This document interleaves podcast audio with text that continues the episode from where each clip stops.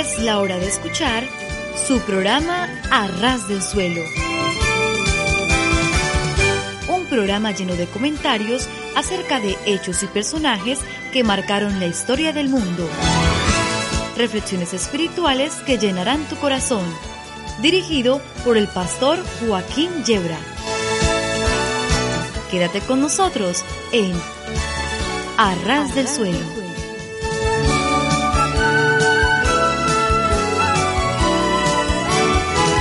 Sí, sí, sí, estar a ras del suelo es de lo mejor que nos puede ocurrir. Porque si tropezamos y caemos, nos hacemos muy poco daño. Y en cambio, si subimos a los cerros de Úbeda, las caídas pueden ser peligrosas. Y no digamos si trepamos hasta la Inopia, provincia del mismo nombre, entonces las caídas son ya mortales de necesidad. De modo que nuestra propuesta, queridos amigos, queridos oyentes, es estar a ras del suelo, entiéndase los pies, pero eso sí, ¿eh? Con el corazón bien alto. Les habla el pastor Joaquín Yebra y aquí estamos dispuestos a pasar un buen tiempo juntos con música cristiana, con algunos pensamientos, trataremos de provocar también una sonrisa y luego entraremos en un tema serio y profundo de la Santa Palabra de Dios.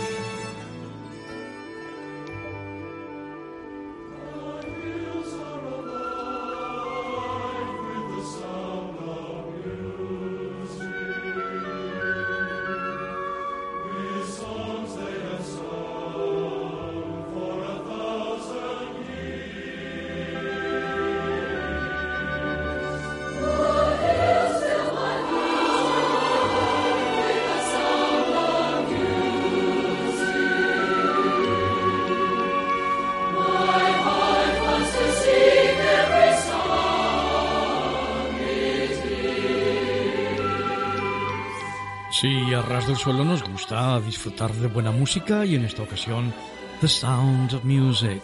Creo que la película en castellano se tituló Sonrisas y lágrimas.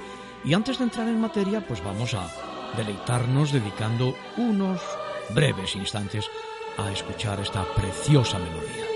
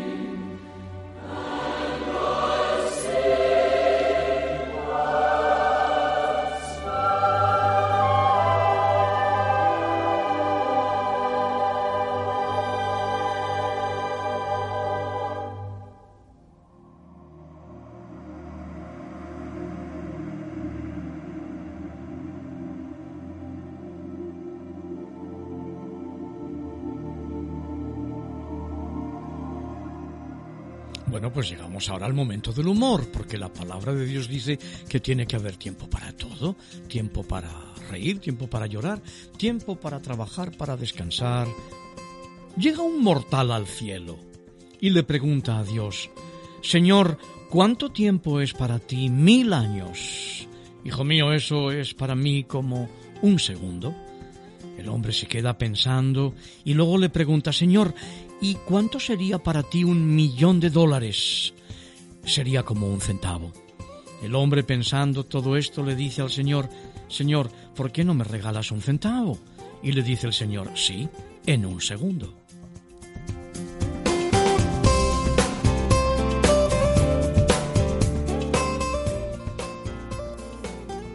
Un hombre y una mujer van a meterse en la cama a dormir y la mujer, frente al espejo, se mira y comenta, ay, me miro al espejo y me veo tan mayor.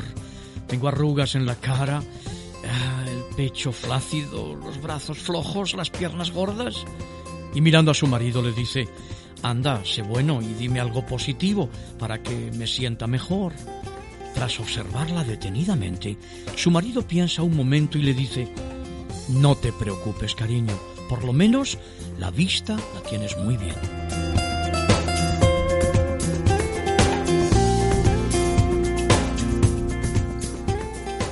Un hombre al camarero. ¿Qué hace esta mosca en mi sopa? El camarero mira detenidamente y dice, está nadando de lado.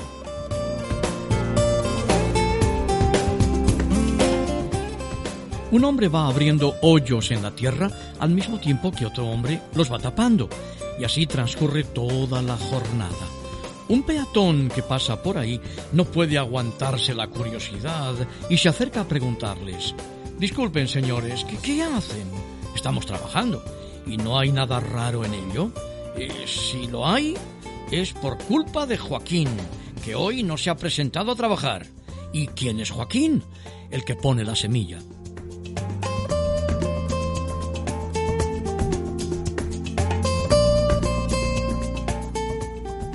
Hombre una vez dijo desesperadamente, si solamente tuviera dinero extra, lo ofrendaría a Dios, pero ni tengo suficiente dinero para sostenerme a mí mismo, mucho menos mi familia. El mismo hombre dijo, si tuviera tiempo extra, lo compartiría con el Señor, pero cada minuto que tengo lo gasto en mi trabajo, mi familia, mi club de campo y todas las demás cosas. Cada minuto lo tengo ocupado, no tengo tiempo para nada. Y el mismo hombre dijo, si solo tuviera un talento, lo usaría en la obra de Dios, pero no tengo ni buena voz, no puedo dirigir a un grupo de personas, no puedo ni siquiera pensar tan rápidamente como quisiera. Al escuchar esto, el Señor se quedó bien conmovido y a pesar de que era contra su manera de ser, Dios entregó al hombre dinero, tiempo y un talento glorioso. Luego esperó Dios. Siguió esperando y esperando y esperando hasta que el Señor se cansó de esperar y le quitó su dinero, su tiempo y su talento. Y fue entonces cuando el mismo hombre empezó a decir, si solamente tuviera de nuevo ese dinero, lo entregaría a la obra de Dios. Y si solamente volviera a tener de nuevo el tiempo que tuve, lo dedicaría al Señor. Y si solamente pudiera yo redescubrir aquel glorioso talento, lo usaría para la obra de Dios. Fue entonces cuando Dios dijo, Cierra tu boca, hombre.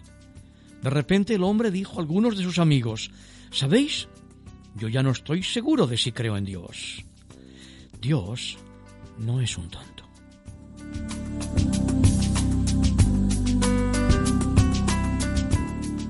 Un hombre muere y es trasladado al cielo. Por supuesto que se encuentra, como todos sabemos, a San Pedro, ¿verdad? Bueno, es humor, ¿eh? Esperándole a la entrada. Y dice al hombre, Así es como funciona. Tú necesitas 100 puntos para poder entrar en el cielo. Tú me vas a decir todas las buenas obras que hiciste y yo te asignaré una cierta cantidad de puntos por cada una de ellas, dependiendo, claro está, de qué tan buena fue. Cuando acumules 100 puntos, entonces podrás entrar. Ok, dice el hombre, pues estuve casado con la misma mujer por 50 años y nunca la engañé, ni en mi corazón. Magnífico, dice San Pedro. Eso sí que vale tres puntos. ¿Tres puntos nada más? pregunta el hombre. Pues vamos a ver, también asistí a la iglesia toda mi vida y la sostuve con mis diezmos, ofrendas y servicio. Maravilloso, dice San Pedro. Eso, por cierto, que tiene un valor de un punto. Un punto nada más, exclama el hombre. Pues, pues, pues, ¿qué te parece esto? Estuve trabajando entre los pobres de mi ciudad, dándoles de comer y ropa. Fantástico, dice Pedro. Otros dos puntos a favor de tu cuenta. Dos puntos nada más, grita el hombre. Si sigo así, será solamente por la gracia de Dios que podré yo entrar en el cielo. Bienvenido, dijo San Pedro, ya lo entendiste.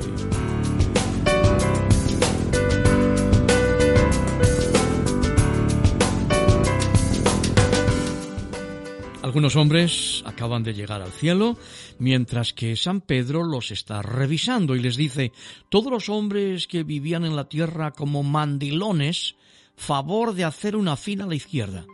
Todos los que vivían en la tierra como jefes de su casa, favor de formarse en fila a mi derecha. Todos menos uno se formaron rápidamente en una cola a la izquierda de Pedro. Solo un hombre se atrevió a pararse a la derecha. Pedro miró a este hombre tan frágil, parado a solas en la fila, y le preguntó ¿Por qué crees tú que mereces estar en este lado? Sin demorar ni un segundo, el hombre respondió Porque es aquí donde mi mujer me dijo que estuviera.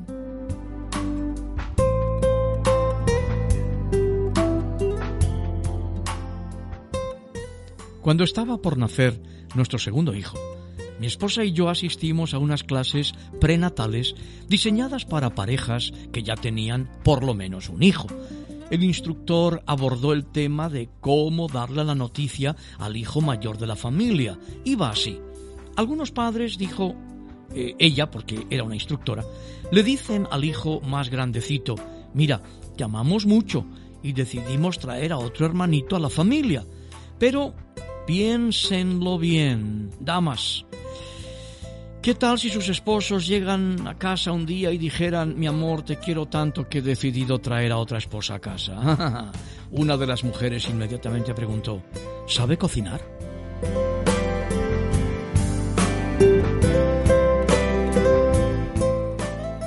Había una iglesia vieja que necesitaba una remodelación. Entonces, durante el servicio, el pastor hizo una apasionada propuesta mirando directamente al hombre más rico del pueblo. Al final del servicio, el hombre rico se paró y anunció, Pastor, voy a contribuir con mil dólares. Entonces eh, luego un pedazo de yeso cayó del techo y le pegó en el hombro a aquel hombre. Rápidamente el hombre rico se paró de nuevo gritando, Pastor, incrementaré mi donación a cinco mil dólares. Antes de que pudiera sentarse, le cayó otro pedazo de yeso del techo otra vez. Y otra vez él gritó, Pastor, voy a doblar mi segunda promesa. Se sentó y de nuevo una gran cantidad de yeso cayó sobre su cabeza. Se paró una vez más y exclamó gritando, Pastor, le daré veinte mil dólares. De pronto un diácono gritó, Vuélvele a pegar, Señor, vuélvele a pegar.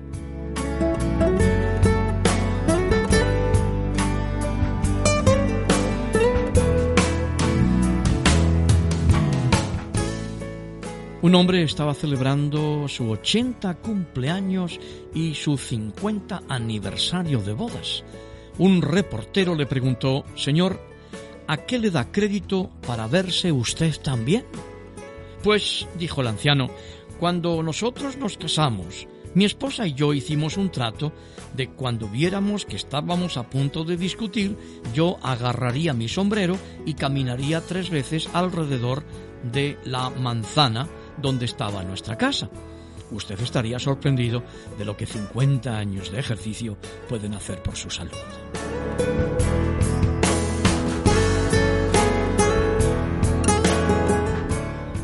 Bueno, este es el momento en que vamos a deleitarnos escuchando de nuevo a Pedro y Manuel, dos queridos hermanos de la iglesia de Barbastro. Nos regalaron una grabación titulada Enamorado y vamos a deleitarnos escuchando esta alabanza dedicada al Señor.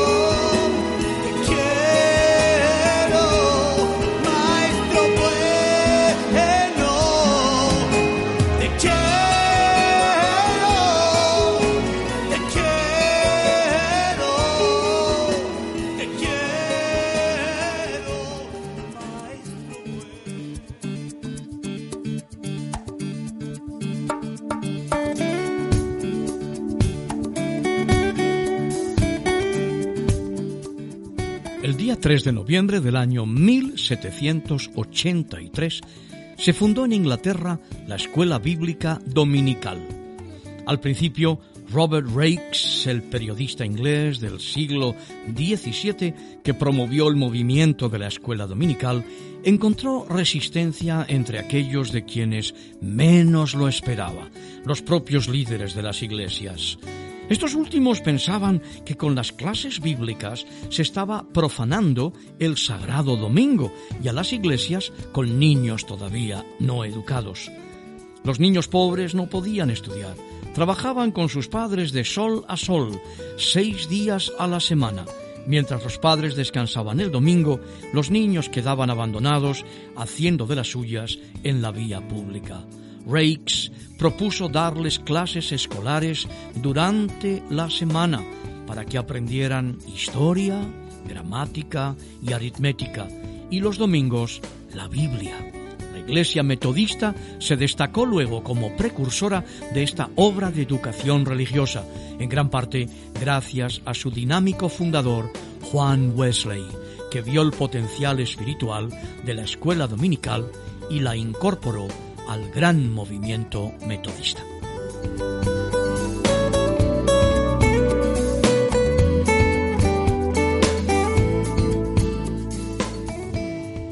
¿Sabéis cuáles fueron los textos bíblicos de hombres famosos, versículos de la Biblia que inspiraron a grandes hombres? Juan capítulo 6 versículo 37, el texto sobre el que Juan Bunyan, renombrado escritor inglés, predicó a multitudes. Todo lo que el Padre me da, vendrá a mí, y al que a mí viene, no le echo fuera.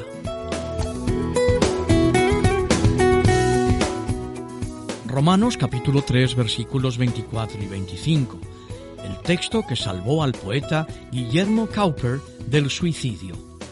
Siendo justificados gratuitamente por su gracia, mediante la redención que es en Cristo Jesús, a quien Dios puso como propiciación por medio de la fe en su sangre, para manifestar su justicia a causa de haber pasado por alto, en su paciencia, los pecados pasados.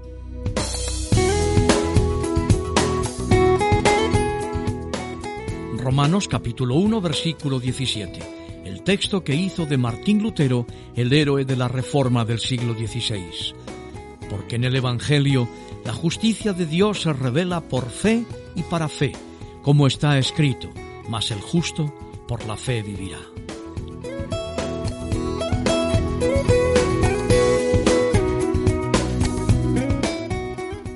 Marcos capítulo 12 versículo 34, el texto que consoló el alma afligida de Juan Wesley. Jesús entonces, viendo que había respondido sabiamente, le dijo, No estás lejos del reino de Dios, y ya ninguno osaba preguntarle.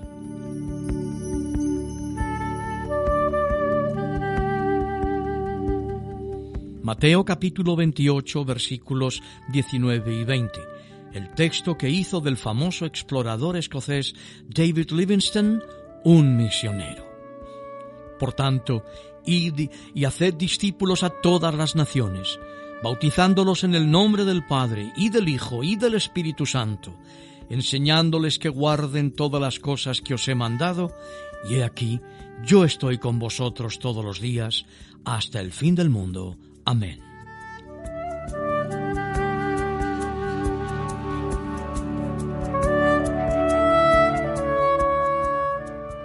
Evangelio según San Juan capítulo 17 y versículo 3, el texto sobre el que el célebre reformador escocés Juan Knox fundó toda su esperanza.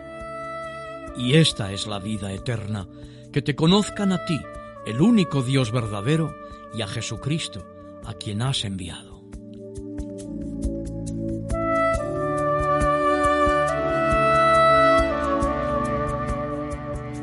Isaías capítulo 54 y versículo 2, el texto que inspiró en el misionero Guillermo Carey una visión mundial. Ensancha el sitio de tu tienda y las cortinas de tus habitaciones sean extendidas, no seas escasa. Alarga tus cuerdas y refuerza tus estacas.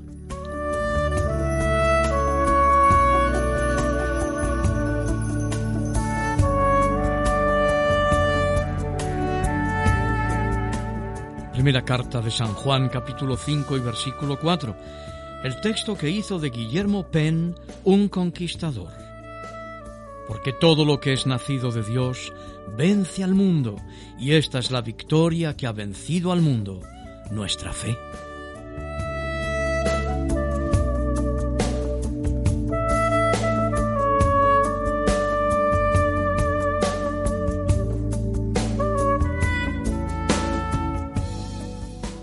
Dijeron hombres célebres acerca de la Biblia?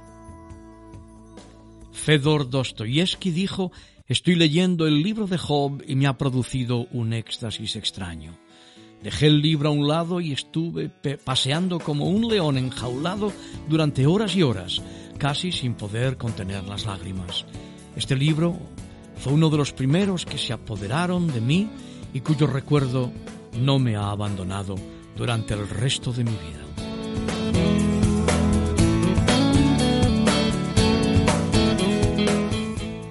Juan Jacobo Rousseau. La majestad de las escrituras me asombra.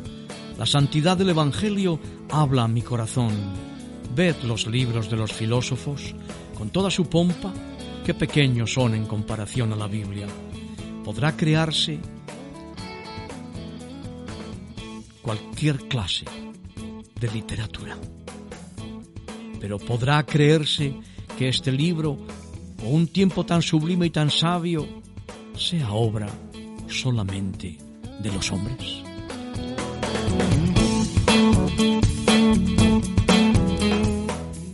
Emmanuel Kant. La existencia de la Biblia como un libro para el pueblo es el mayor beneficio que ha experimentado la raza humana.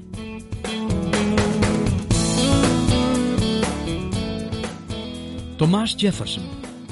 Siempre he dicho y diré que el estudio del sagrado volumen hará mejores ciudadanos, mejores padres y mejores esposos.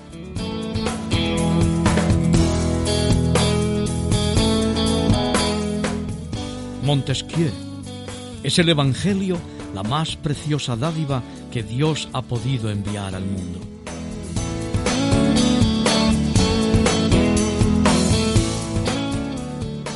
Isaac Newton. No hay filosofía más sublime que la conocida con el nombre de Sagrada Escritura.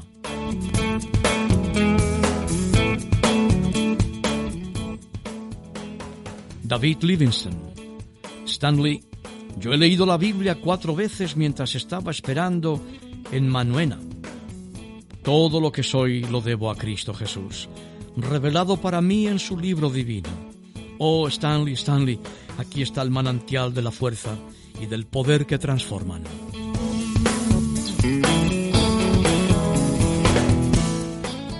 Miguel de Unamuno, tu palabra no muere, nunca muere, porque vive. No muere tu palabra omnipotente, porque es la vida misma, y la vida no vive, vivifica.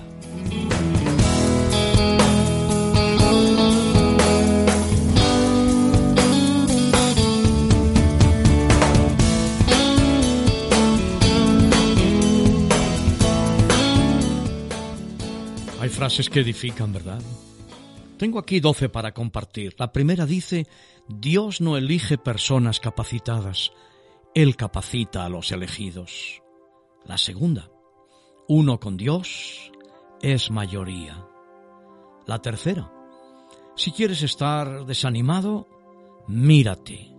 Si quieres estar decepcionado, mira a los demás. Pero si quieres ser salvo, mira a Jesucristo.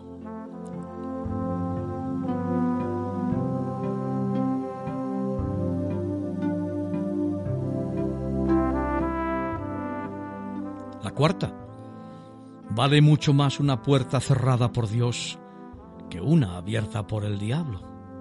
La quinta, ¿quieres ayudar? Entonces involúcrate con quien necesita ayuda. ¿Quieres hacer la diferencia? Sé diferente. ¿Quieres ser usado por Dios? Ponte a su disposición.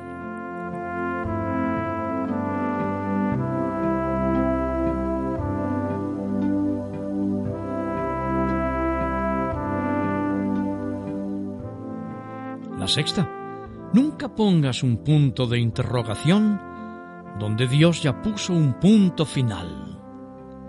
La séptima, debemos orar siempre, no hasta que Dios nos escuche, sino hasta que nosotros podamos escuchar a Dios.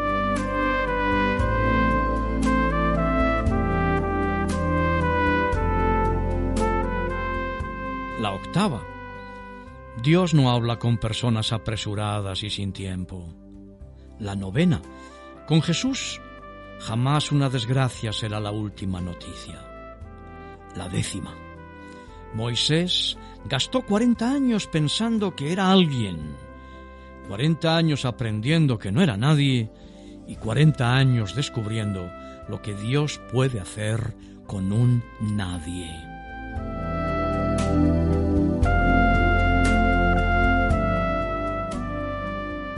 Número 11, solo tendré todo de Dios cuando Él tenga todo de mí. Y la número 12. Solamente soy un detalle, pero con Jesús hago la diferencia.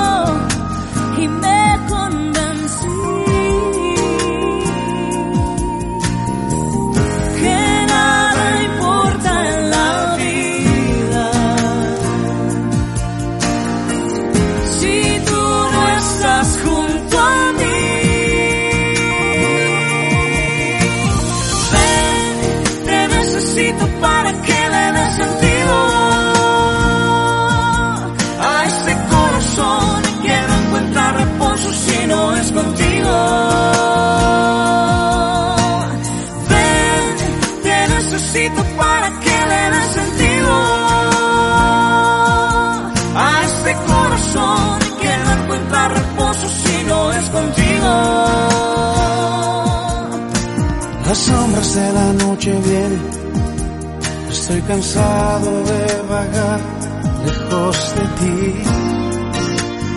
Quiero descansar.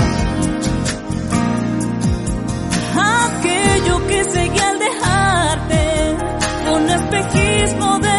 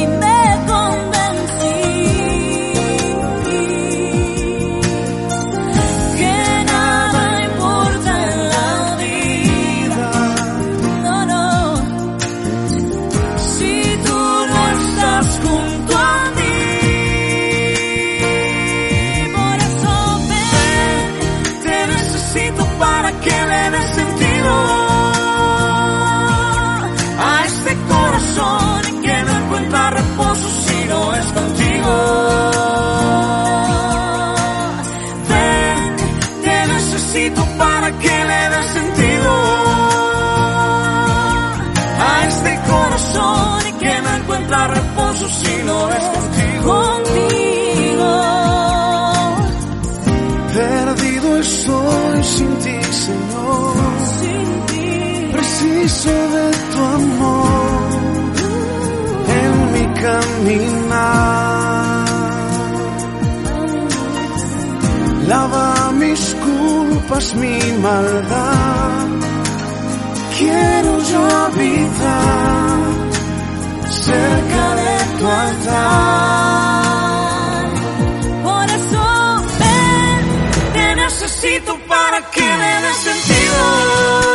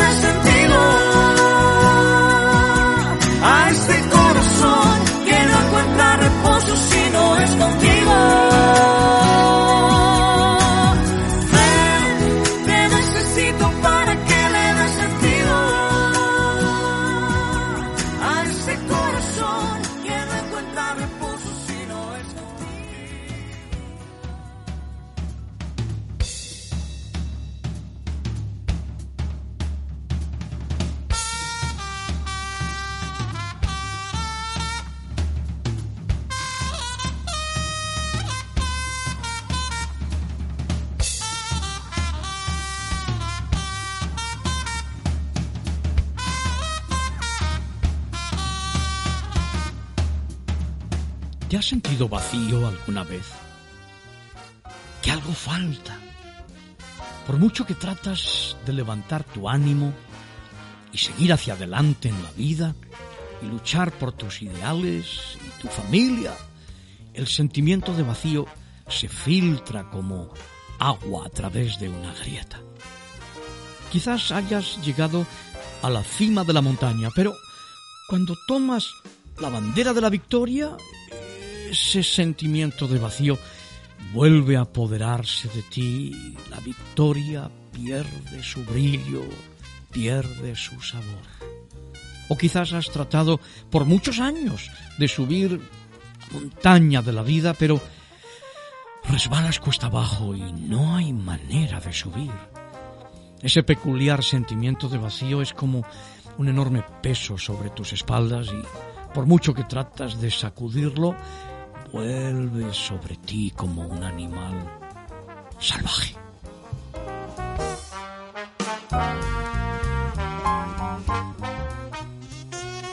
Quizás hayas tenido pensamientos tales como si tuviera el valor, me quitaría la vida y por fin toda esa angustia terminaría o eh, si tomo un trago más de licor, el dolor y el vacío desaparecerán.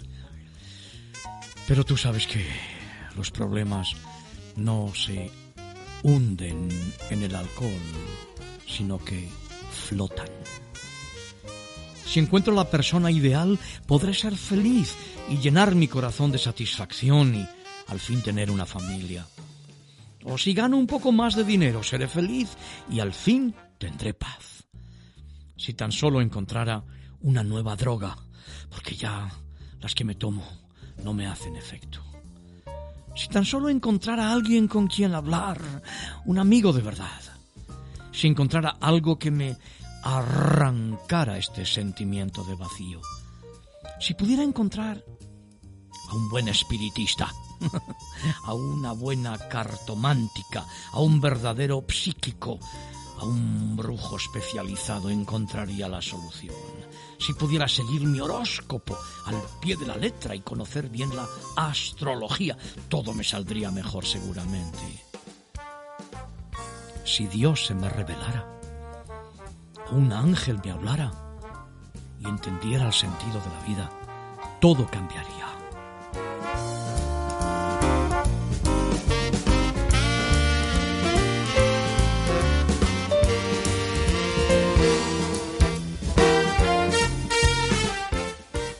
Seres humanos somos tan complejos. Alguien dijo que cada persona es un mundo. Y yo creo que se queda corto respecto a la realidad. Yo diría que cada ser humano es un universo. Como seres humanos tenemos sin duda necesidades y áreas de nuestra existencia que necesitan llenarse. Todos precisamos ser amados y amar, ser felices y tener un hogar, una familia. Necesitamos tener los recursos suficientes para suplir nuestras necesidades económicas, tales como la ropa, la comida, un techo bajo el cual protegernos, vivir. Necesitamos sentirnos realizados, que nuestra vida tiene un propósito y que hemos logrado algo, que no hemos luchado en vano y que hemos alcanzado las metas que nos hemos propuesto. Aunque existen excepciones, todo esto y mucho más es necesario para la mayoría de nosotros. Sin embargo, existe un área en nosotros que ha sido reservada para Dios y que sólo Él puede llenar. Quizás tú pienses que Dios está muy ocupado, demasiado ocupado con todos los asuntos del universo como para ocuparse de ti o de mí. O quizás no creas ni siquiera que existe Dios que no somos nada más que billones y billones y billones de trillones de casualidades y que lo que tú ves ante el espejo nada más es una especie de pequeña y pobre realidad virtual y que ni siquiera tú existes, o que Dios es un viejecito de barba blanca sentado en un trono en el cielo, con un rayo en la mano esperando a ver quién hace algo malo para enviarle un corrientazo y dejarle frito. tenemos buenas noticias para ti. Muy buenas noticias. Dios no es un viejecito, ni está esperando para mandarte un rayo, ni tampoco es algo abstracto y misterioso que solamente algunos filósofos pueden, iba a decir, entender. ¿Qué va?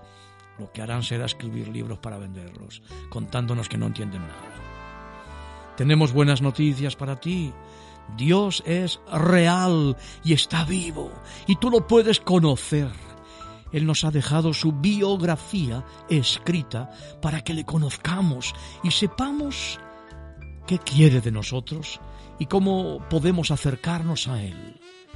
Así como el manual que viene cuando compras un equipo electrónico, un ordenador la Biblia, la palabra de Dios, es el manual que vino de parte de Dios para los hombres.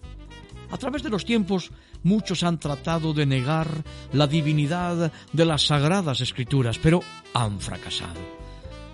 Han quemado Biblias, las han destruido, las han pisoteado, han prohibido su distribución, pero se cumple lo que dice nuestro Señor Jesucristo en el Evangelio según San Mateo capítulo 24 y versículo 35. Escucha, el cielo y la tierra pasarán, pero mis palabras no pasarán. Pruebas científicas, la ciencia, la arqueología, han tratado por todos los medios de desacreditar a la Biblia, pero no han tenido más remedio que confirmar su veracidad.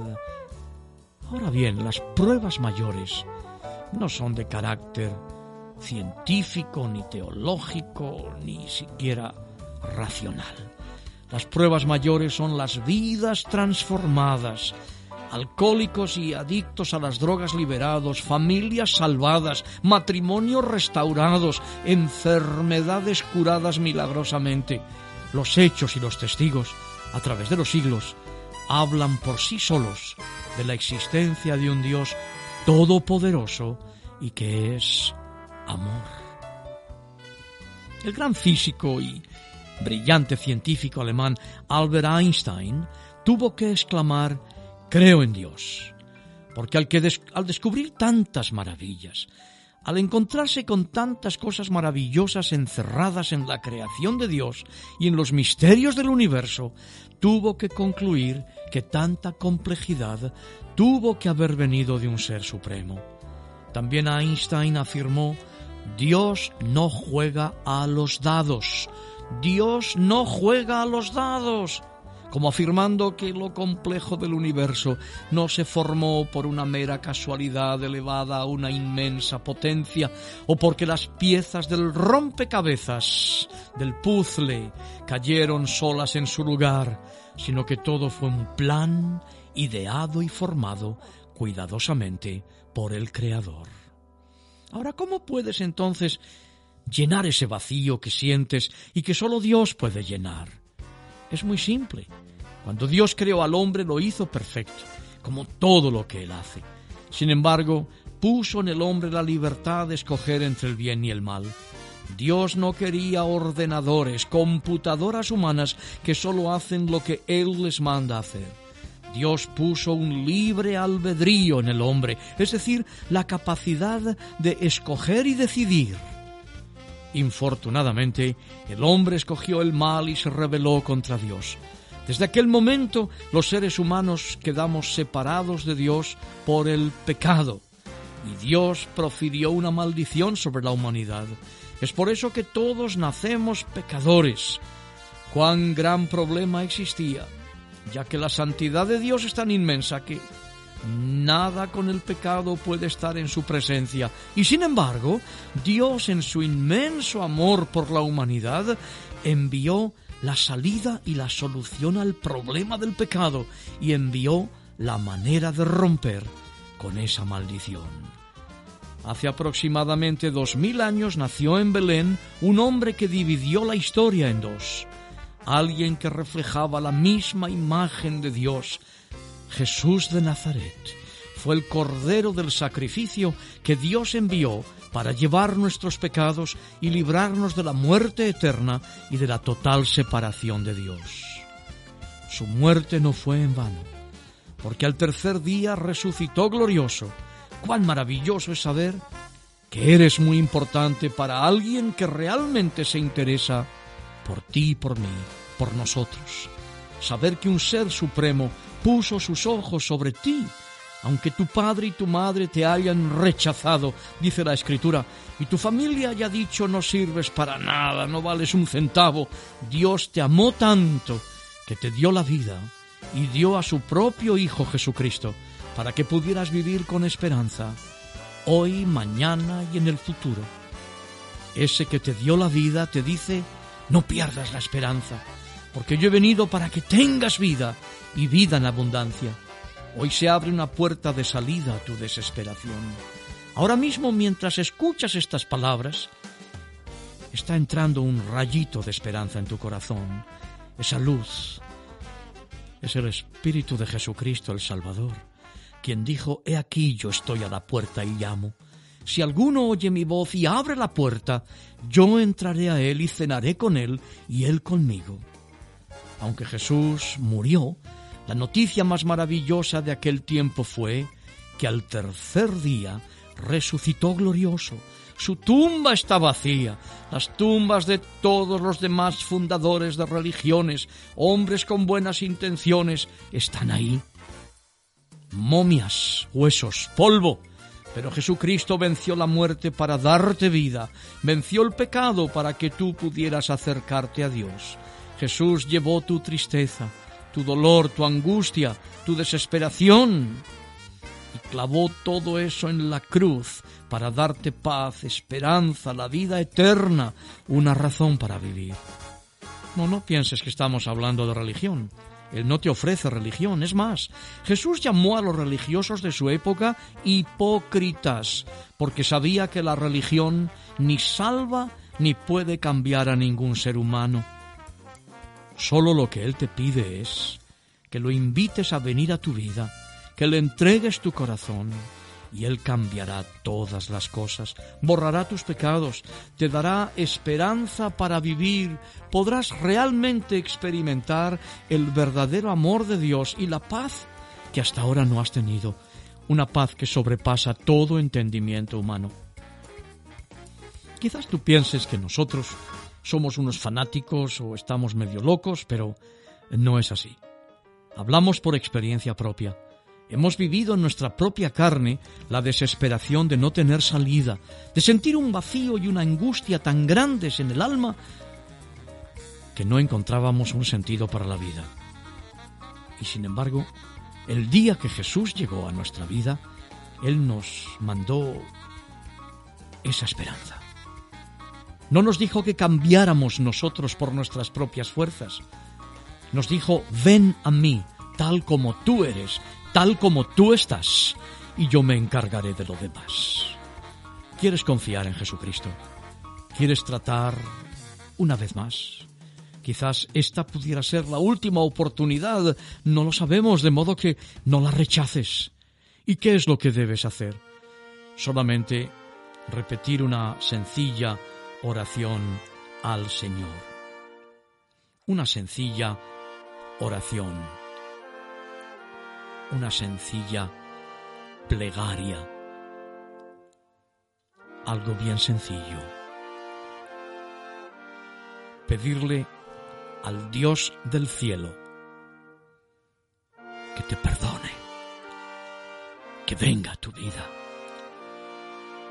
Dile Dios de los cielos, yo me arrepiento, me doy la vuelta, te entrego mis pecados acepto a Jesucristo como mi único Señor y Salvador, porque creo que Él dio su vida por mí en la cruz y recibió el castigo que yo merezco. Yo creo, Señor, que tú estabas en Cristo. Ven a mi corazón, Señor Jesús, dame vida eterna. Yo acepto ese sacrificio que tú hiciste por mí en la cruz del Calvario. Te entrego mi vida y de ahora en adelante te seguiré si tú haces esta oración de corazón.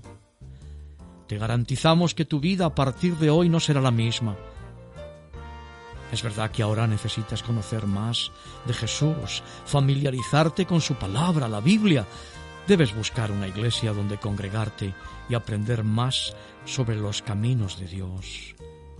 te puedo asegurar que en la emisora de radio a través de la cual llega esta señal te facilitarán la dirección de una iglesia cristiana, donde vas a encontrar a hombres y mujeres como tú. Si has hecho la oración aceptando a Cristo, ponte en contacto con esta emisora. Los hermanos querrán saberlo, te darán más información sobre los primeros pasos que debes tomar. Vas a darte cuenta de que no estás solo en el mundo, que no te ama Dios a ti solamente, sino a muchos más, y quiere que tú también lleves ese mensaje a muchos otros que no lo saben.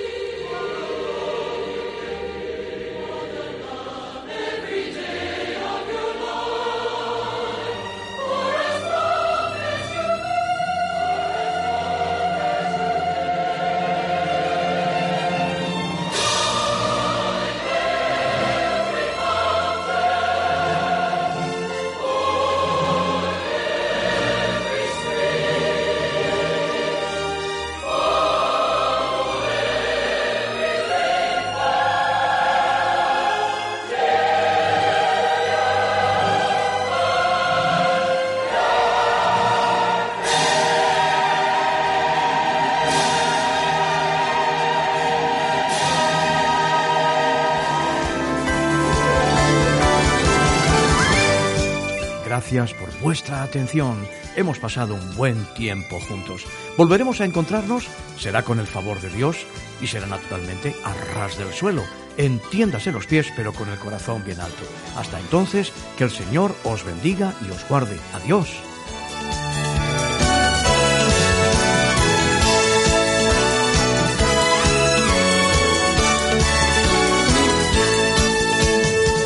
Gracias por acompañarnos en una emisión más de Arras del Suelo, dirigido por el pastor Joaquín Yebra. En nuestro próximo encuentro tendremos más noticias de interés para ustedes. Hasta entonces.